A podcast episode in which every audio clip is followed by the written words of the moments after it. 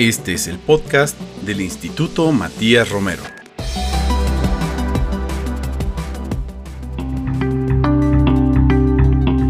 Bienvenidas y bienvenidos al podcast del Instituto Matías Romero. Les saluda su directora general María Teresa Mercado. El día de hoy continuaremos con la serie especial que forma parte de las conmemoraciones que el Gobierno de México ha realizado en el marco de los 50 años del golpe de Estado en Chile.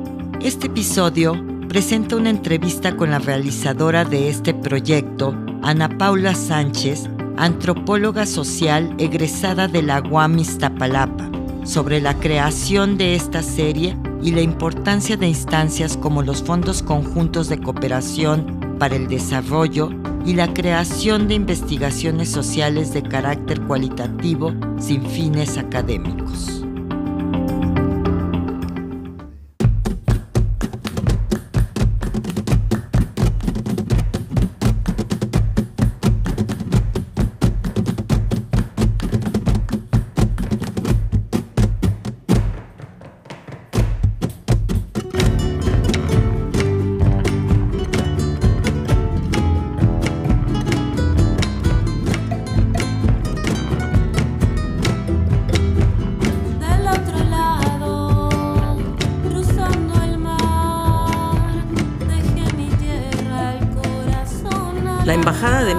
Chile presenta No me fui, me llevaron. Una aproximación al exilio chileno en México desde las segundas y terceras generaciones. Esta es una producción de la Embajada de México en Chile, dirigido por Ana Paula Sánchez González, en colaboración con la Universidad Academia Humanismo Cristiano. La producción sonora está a cargo de José Castro Acosta y la música original de Emilio Mancilla Cancino y José Castro Acosta con la colaboración de Araucaria Luna y Sebastián Horta en la música, en la distribución Instituto Matías Romero, Radio UNAM y Radio Educación. Y con esto concluimos de escuchar No me fui, me llevaron una aproximación al exilio chileno en México desde las segundas y terceras generaciones. En esta ocasión los acompaña Rodrigo Álvarez Tenorio, encargado de cooperación internacional de la Embajada de México en Chile, y tenemos la fortuna de poder estar platicando con Ana Paula Sánchez González, quien fue la principal ideóloga, creadora, arquitecta, impulsora de este proyecto sonoro tan novedoso, tan bonito, que esperamos que nuestra audiencia haya disfrutado a lo largo de este recorrido que hemos hecho. Para empezar, quisiéramos eh, que la audiencia tuviera la oportunidad justamente de conocer un poco más sobre Ana Paula, su experiencia, su vida y qué fue la que la motivó a impulsar proyectos de esta naturaleza, de esta envergadura. Ana Paula, muy buenos días y por favor para empezar, no sé si nos puedas platicar un poquito de ti, cómo llegaste a Chile y cómo surgió tu interés por el tema tan particular del exilio. Claro que sí, buenos días. Bueno, pues eh, para mí el exilio es algo que siempre ha estado presente por la simple razón de que mi papá igual fue exiliado. Eso es un tema que en México de hecho casi no se habla, pero durante la época de los 70, igual dentro de esta persecución que hubo hacia las izquierdas en todo el continente americano, em, bueno, mi papá vivía en Monterrey y fue como una persona que estaba metida en los temas de izquierda y por una razón u otra es detenido, es pues de a saber qué, en ese sentido es algo que no he platicado mucho con él, pero después de esa detención no le queda más que otra opción de mantenerse detenido e igual sabemos cómo era México, cómo es México en ese sentido, o irse a Cuba y se va a Cuba. Ahí conoce a la mamá de mis hermanos, de mis medios hermanos, que es chilena. Eso es en los 70s, yo nazco en los 90s, pasa toda una vida entre medio, se separan, mi papá se mete a otras cosas, luego conoce a mi mamá y desde que yo nací siempre hubo esa conciencia de que yo tenía familia en Chile y de que todos los hermanos que formamos parte de ese círculo paterno tenemos familia en Chile. Y por su parte también ellos hubo esa relación. Yo desde que era muy chica mi hermana se fue a vivir a México un rato, luego se regresó y si había algún esfuerzo de algún tipo de vacación internacional ya fuera de mi papá para ver a sus hijos en Chile, o para llevarme para que yo conociera a mis hermanos, o de mi mamá que nada tenía que ver, pero igual hizo todo ese esfuerzo para que en su primera conferencia internacional fuera a Chile y fuera, me voy con mi hija. Después de ya conocer Chile en varias ocasiones de vacaciones y que pues yo lo conocí en invierno, como que se me hacía bonito, o sea, muy bonito, el sur de Chile es hermoso, pude viajar estoy en la UAM, estudio antropología eh, social en la UAM Iztapalapa y como buena universidad pública tiene la opción de dar una beca a las personas que se quieran ir de intercambio. Tenía la opción de la Alianza del Pacífico, de hecho, de esa beca, pero opté por la de la UAM. Y ese mismo año, o sea, yo había puesto Colombia, España, Chile, en ese orden, y mi papá, súper emocionado, como entusiasmado de la idea, le habla a mi hermano para decirle que si en caso de que yo fuera aceptada en Chile, no diciéndole que era la última opción, eh, si me podía coger. Y mi hermano entendió, él ya fue aceptada, me habla a los cinco minutos, un minuto, y me dice que ya habló con su esposa, sister, ya hablé con Maca, aquí tenemos una cama para ti, ya te armamos el cuarto, y yo así de, cuando llegas pasamos por ti al aeropuerto. Exacto. y yo así de... Y, además justo se juntó con que yo iba a hacer eh, un mochileo a Chile.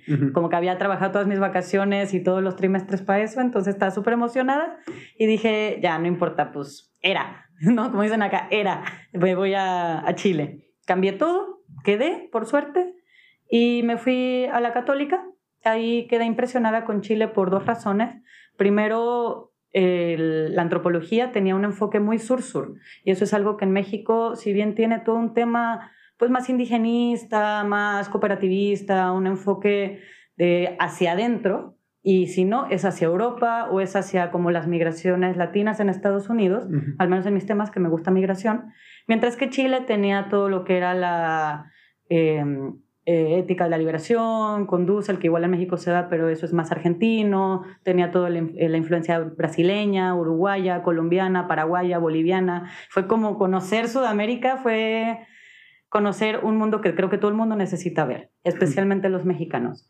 Y ya cuando llego acá, pues estoy conviviendo y me encuentro con el exilio, me encuentro con el golpe de Estado, me encuentro con que parte también de mi familia pues es medio revisionista de la familia que pertenece aquí a Chile, pues parte de mis hermanos, también escuchar otros círculos, y digo, bueno, pues qué interesante. Y la, la siguiente venida que tengo a Chile, eso fue en 2015, en 2016 yo me hice una pasantía en el Museo de la Memoria. Entonces ahí fue que conocí más de lleno el tema del exilio y el enfoque de derechos humanos hacia la memoria.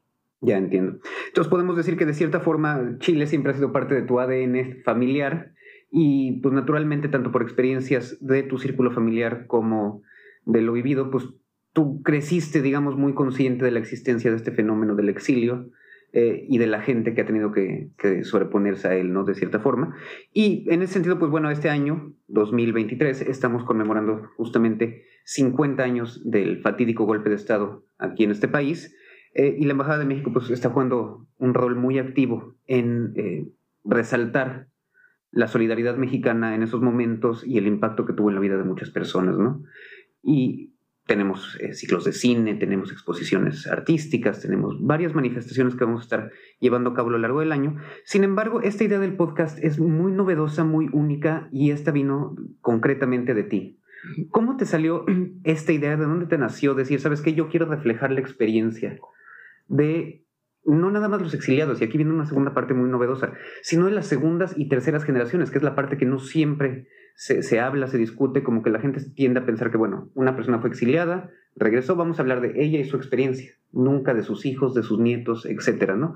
¿Cómo fue para ti la decisión de decir, yo quiero plasmar esta conmemoración en un proyecto sonoro donde hablemos además con segundas y terceras generaciones. Bueno, pues primero me parece bien importante mencionar que el año pasado, o sea, fue lo de la constitución, este proceso, apruebo rechazo, y yo con una posición pues de izquierda, incluso como más autogestiva, más anarquista, que son mis propias visiones, y con mi familia, que justo comentaba previamente, que es un poquito más revisionista, no sé, la, familia de mi cuñada, igual tienen personas que apoyan, apoyaron el golpe, cosas así, y se generó mucha tensión, una tensión que a la fecha sigue cobrando, que pues hay personas con quienes yo ya no me hablo de mi familia debido solo a esa tensión, y una de las principales reflexiones que yo hice fue, esto no está sirviendo de nada, más allá de la opinión que tuviéramos del proyecto constitucional pasado, fue como el, cómo es que seguimos tan marcados por personas tan heridas,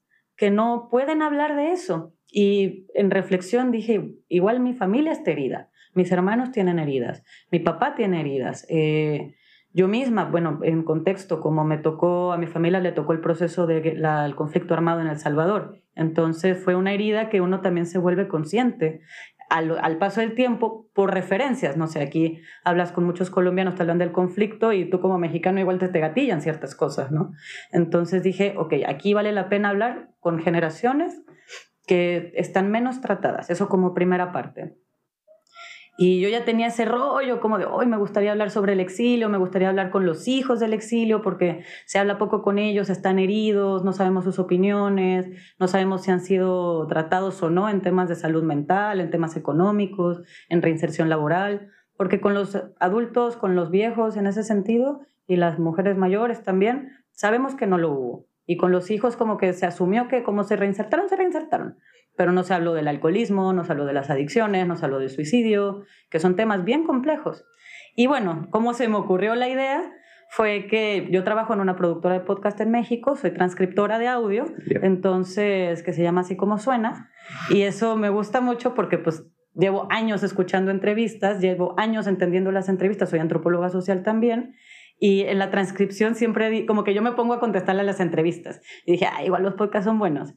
Y cuando ya la embajadora, y aquí resalto mucho ese, esa labor como jefa, dice, tenemos chipe libre, como dicen en Chile, de proyectos. Se viene este año conmemorativo. Quiero cualquier proyecto, bienvenido, solo que sea bueno, como que se pueda, que sea factible. Y va a haber dos personas encargadas, a ustedes los mencionó, y a Enrique y a ti.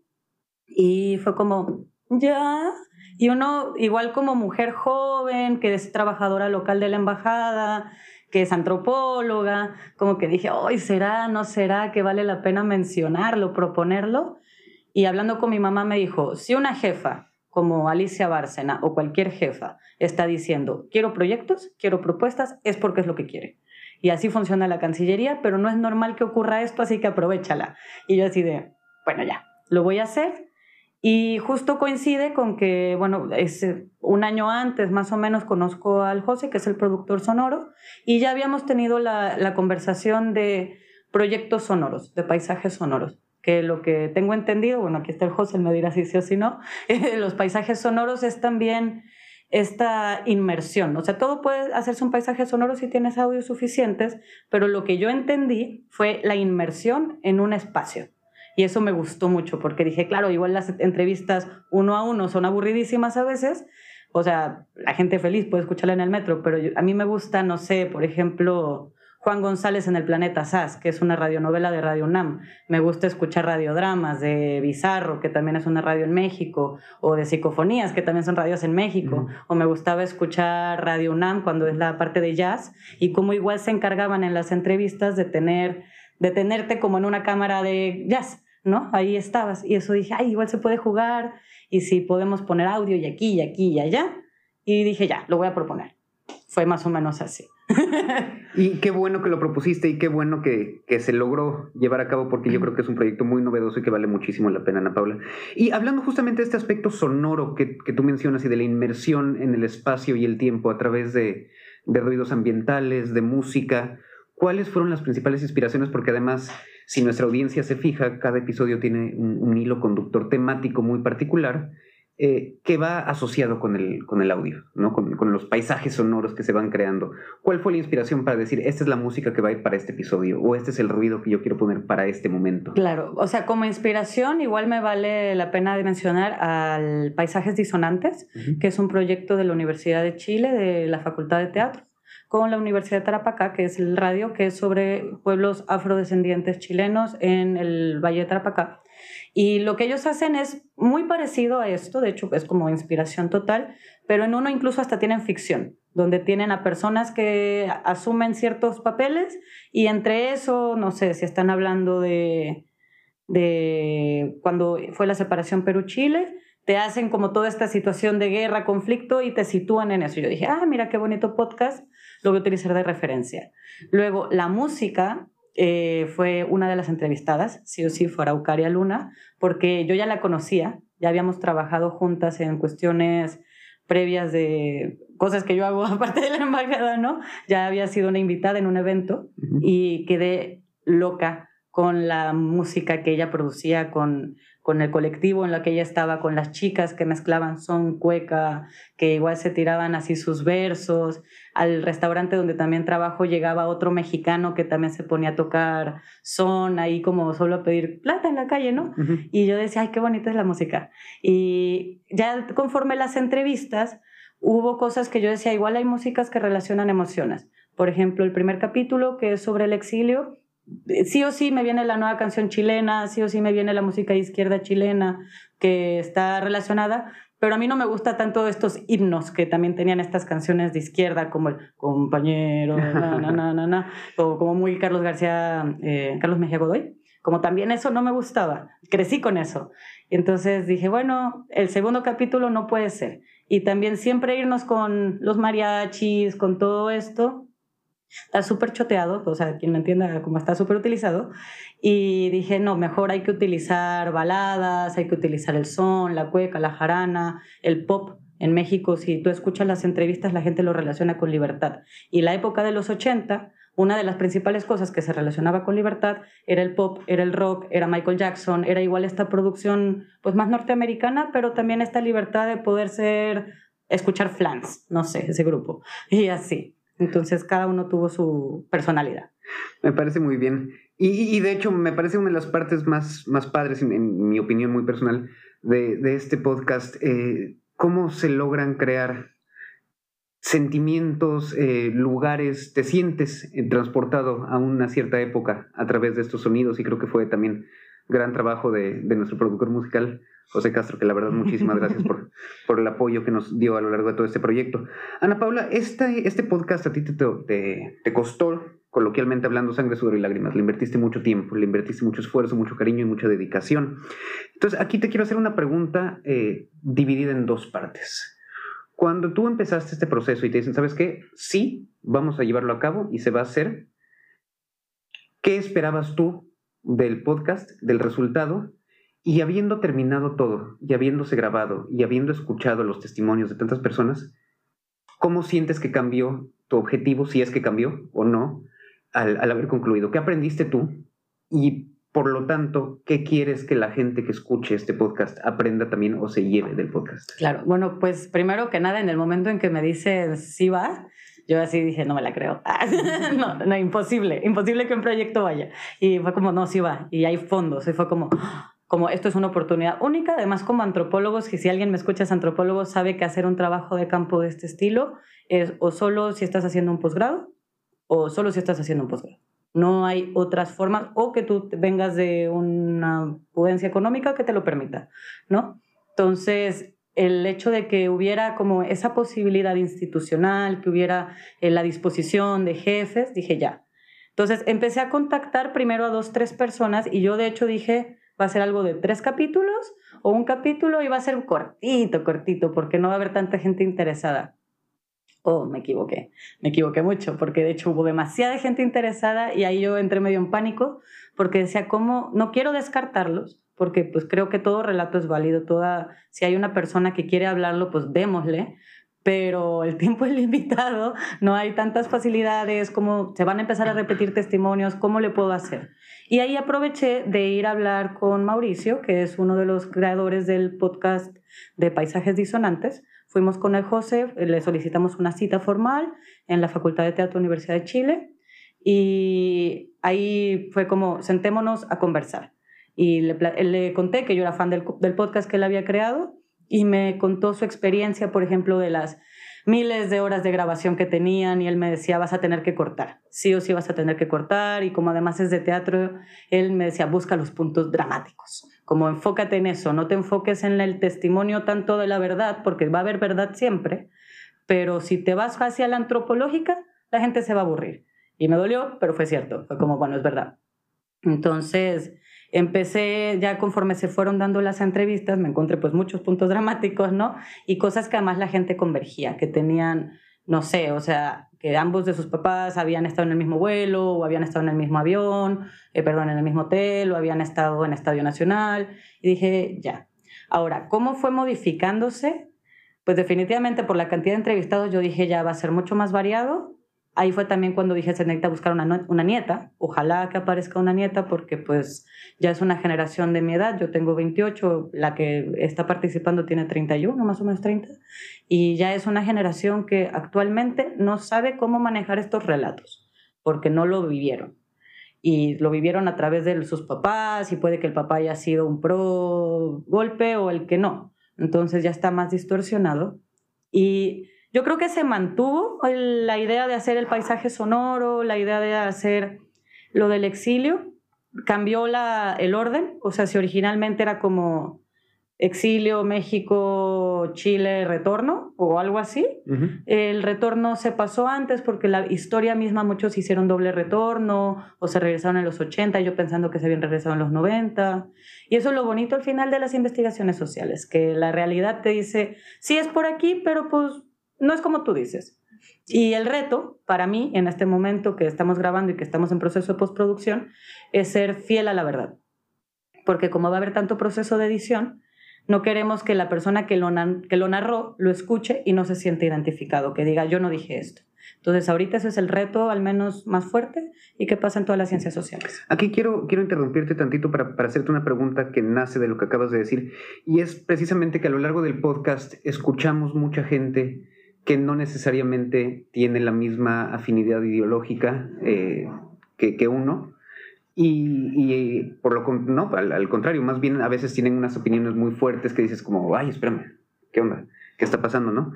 Pero esto también es importante. ¿Por qué consideras tú que es importante poder escuchar a gente que vivió el golpe de Estado y el exilio subsecuente desde todos los ámbitos del espectro político?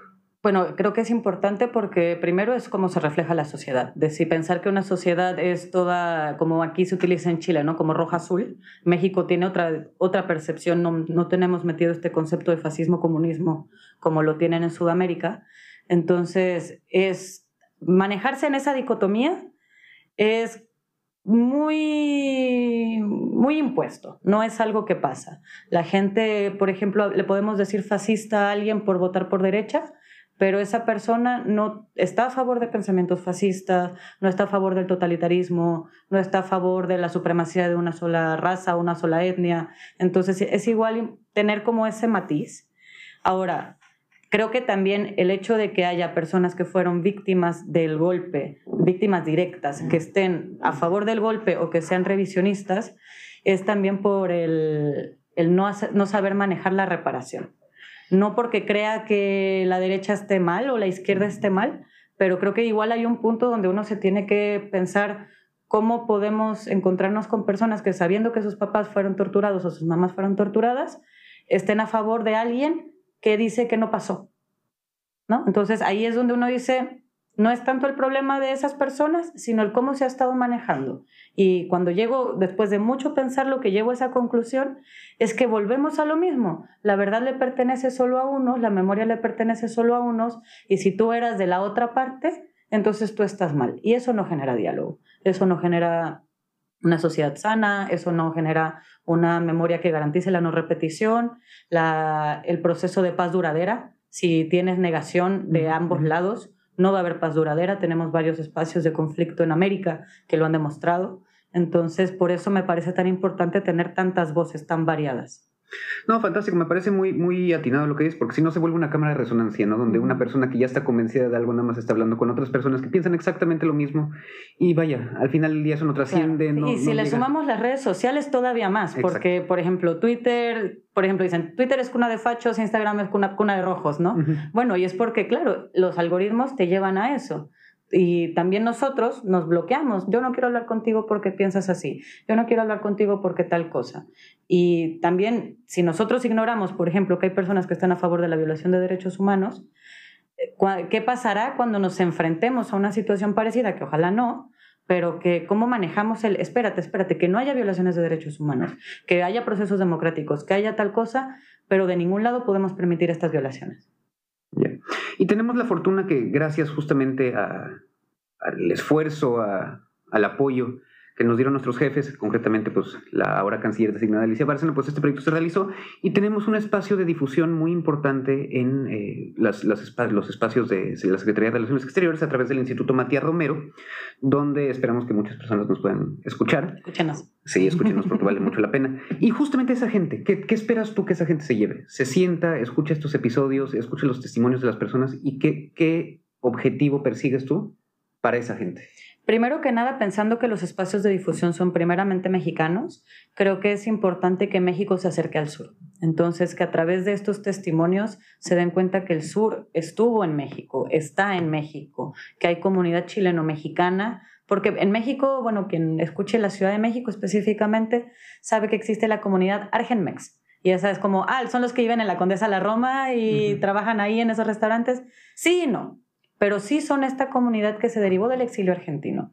Y no hay esta comunidad chilemex, como ni chimex, o como se diga, ahí averígüenlo, ¿no? Pero sí está, y de la nada te das cuenta que esta Natalia Lafourcade, por ejemplo, también es parte de ese exilio, es una hija del exilio, y va sacando como uno de la nada, yo cuando estaba buscando a los entrevistados, la cantidad de personas que yo ni me imaginaba que conocía, mexicanas aquí, que decían, ah, es que en verdad mi abuelo fue, pero pues yo nunca lo relacioné, ¿no? Y desde, está súper metido y luego digo, mis profesores de la UAM. Entonces, que México esté consciente que el sur, que Sudamérica, específicamente la parte más austral de Sudamérica, vive en México también y hay una relación súper fuerte. Eso es lo primero. Espero que les guste, espero que les den ganas de conocer Chile, espero que les den ganas de conocer Sudamérica, que dejen de ver Europa, que dejen de ver Estados Unidos, a Canadá, que sepan que hay cosas que están pasando acá y que la historia sí nos relaciona. Luego, especialmente de nuevo hacia la audiencia mexicana, que comprenda lo peligroso de estas dicotomías. Porque al no vivirlo, más que pues con Porfirio Díaz fue nuestra última dictadura, y lo que se opine del PRI como un proceso donde la democracia no fue tan clara, pero hubo rotación.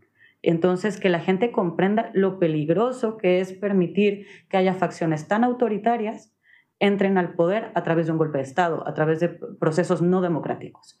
Hacia Chile, espero que quien lo escuche sepa que México no es solo el chavo, sepa que México no solo son esas estudiantes de intercambio que llegan y se van, sino que, la, que Chile también está en México y que reconozcan esa comunidad, que la acojan, porque al final si tú escuchas las entrevistas hay un punto donde te dicen no soy ni de aquí ni de allá, no, no tengo una identidad.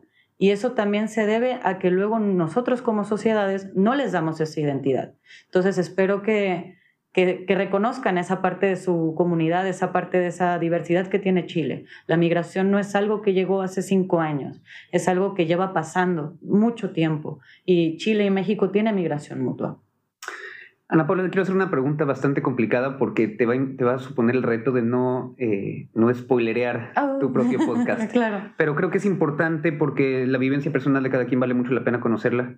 Y es a lo largo de estas entrevistas, de estos diálogos que sostuviste con, con tantas personas, ¿cuál dirías tú que es el momento que más te marcó? Uy, ay, Ay, sí, hay unos. Eh, yo creo que en el exilio me quedé muy marcada con las acciones del embajador, con las acciones mismas que tuvo me llamó la atención que mencionaron a más personas funcionarias de la embajada, entonces como que también entender que no solo fue el embajador, fue, una embajada, fue una cancillería y el retorno. El retorno me dolió mucho, fue como escuchar mucha tristeza. Entonces yo diría que ahí fue lo que más me marcó. fantástico. Y, digo, para cada quien será un, aspecto diferente, pero pero qué bonito escuchar de la creadora de este, de este podcast lo que, lo que ella sintió, digamos, en los huesos al momento de estar escuchando esas conversaciones, ¿no? Te quiero hacer una pregunta más para ya ir finalizando esta muy breve entrevista y tiene que ver más con, con los fondos de cooperación. Como tú sabes, este podcast fue posible gracias al Fondo Conjunto de Cooperación México-Chile, que tiene ciertos ejes temáticos que va trabajando año tras año, migraciones, ciencia y tecnología, género, medio ambiente, etc. Y muy particularmente este año se abocó también al tema de la conmemoración histórica eh, y de los 50 años del golpe de Estado aquí en Chile. ¿Por qué crees tú que es importante que estos fondos eh, se dediquen a darle espacios a proyectos como este que, que tú estás encabezando? A mí me parece bien importante empezar que este es un proyecto derivado de las ciencias sociales. Hago mucho énfasis en eso porque, como ya lo dije antes, si hay cientistas sociales que queremos hacer proyectos, tenemos o que entrar a una maestría o a un doctorado o dedicarnos a la investigación o tener plata y pues muchos de los ciencias sociales no tenemos plata. es como no nos dan trabajo, entonces también es muy complejo eso, porque tenemos buenas ideas, hay muchos proyectos que se pueden hacer, pero no les dan trabajo. Y cuando hay postulaciones a fondos, o oh, sorpresa, o ya piden personas con súper doctorado o son específicamente de ciencia y tecnología, ciencias básicas de la salud, matemáticas, tecnologías, de la información, por ejemplo, y que súper bien que se haga, pero asumir que todo va a ir hacia las ciencias duras es olvidarse del factor humano. Y cuando hablamos del desarrollo, pues así cuando tú lees, por ejemplo, los informes que tiene cualquier instancia de las Naciones Unidas o cualquier instancia internacional sobre desarrollo, te van a decir que el factor humano es súper importante y lamentablemente se entiende como estadística, mientras que la parte cualitativa es, una, es un eje que no se puede perder. Entonces, el hecho de que haya estos fondos me parece importantísimo para que se puedan concretar ciertos proyectos, que sí se busque un desarrollo sostenible, que se busquen los objetivos, etcétera, pero que también fomente la producción intelectual, la producción latinoamericana en este caso, la producción entre ambos países, no depender de fondos de no sé, nuevamente, perdónenme lo anticolonialista, lo de colonialista, pero cuando me dicen, cuando busco proyectos, siempre es búscate fondos de la Unión Europea. ¿Y qué pasa también cuando tienes un fondo? Que le respondes a ciertos objetivos. No, o sea, si este objetivo de los 50 años, si yo hubiera propuesto un podcast sobre comunidad chilena en México, nada más, me habrían dicho no hay fondos, probablemente. Entonces, entender que respondemos a objetivos y si tenemos fondos latinoamericanos, vamos a estar respondiendo a las necesidades de América Latina, no a las necesidades que tiene Europa para América Latina, no a las necesidades que tiene Estados Unidos o Canadá para América Latina o para esta cooperación que hay entre ese norte-sur. Pero si nos enfocamos sur-sur, va a tener mucha más fuerza. Yo creo que es lo importante de estos fondos. El sur-sur, las ciencias sociales, darle más peso a las ciencias sociales como eje fundamental de cualquier otra área y pues que sigan pasando para más producción académica también. Me encantó tu respuesta. La gente pensará que, te di las preguntas de antemano, pero no, la verdad me, me, gustó mucho tu respuesta, eh, sobre todo resaltando la importancia fundamental que tiene esta cooperación sur-sur y la importancia que tiene concretamente en México y en Chile, donde tenemos uno de los programas de cooperación más avanzados de la región, afortunadamente, ¿no? Y estamos muy orgullosos de él. Para ir terminando, Ana Paula, ¿qué últimos comentarios nos dirías ¿qué reflexión le dejarías a la audiencia? Mi primera reflexión sería escuchen más radio. Ah, estábamos platicando eso en una entrevista y decía como infórmese sin dejar la, la vista fija. Y eso es algo que promuevo. Escuchen más radio, escuchen más podcast, pueden hacer más cosas, pueden, es algo pues no más del pueblo, porque eso suena súper choteado también, pero como puedes estar haciendo cosas y escuchando un podcast. Y eso es hermoso. Segundo, ábranse al diálogo. No podemos seguir en esta pelea de él es facho y él es rojo, porque eso no nos está llevando a ningún lado. Chile lo está demostrando, Sudamérica lo está demostrando, Europa lo está demostrando. Estas estas dicotomías, esta falta de diálogo, este no reconocer la diversidad cultural, la diversidad de historias que vive una nación, pues nos está llevando a la ruina, lamentablemente, pues esa es mi opinión como humanidad, ¿no? Siento que si nos importa no solo el medio ambiente, sino nosotros como sociedad, tenemos que reconocer la opinión del otro y de la otra y del otro. Y ¿qué otra cosa les diría? Nada, escuchen más radio. Escuchen más radio, perfecto. una invitación a escuchar más radio y por favor escuchen este podcast sobre todo, ¿no? Ana Paula, muchas gracias, de verdad, muchísimas gracias por este pequeño espacio y esta, este acceso a, tu mente donde nos puedes contar un poquito sobre tu inspiración y lo que te motivó a llevar a cabo este proyecto. A la audiencia nuevamente, pues los, invitamos a, escuchar No me fui, me llevaron, una aproximación al exilio chileno en México desde las segundas y terceras generaciones y pues creo que no nos queda más que decir que esperamos poder acompañarlos próximamente con nuevos e interesantes proyectos de esta naturaleza. Sí. Gracias, Ana Paula. Muchas gracias, Rodrigo. Sí, eso. Gracias, José. Para que nunca más. Esto fue No me fui, me llevaron. Una aproximación sobre el exilio chileno en México desde las segundas y terceras generaciones Esta fue una producción de la Embajada de México en Chile, dirigido por Ana Paula Sánchez González, en colaboración con la Universidad Academia Humanismo Cristiano. La producción sonora a cargo de José Castro Acosta y con música original de Emilio Mancilla Cancino y José Castro Acosta. Agradecimientos a todas las y los participantes por su valioso testimonio en este proyecto. También agradecimientos por su difusión e interés a la red de radios universitarias y red de radios públicas en México. Este programa es ajeno a cualquier partido político. Los testimonios y opiniones aquí expresados son el resultado de una investigación cualitativa y no necesariamente representan la postura del Gobierno de México.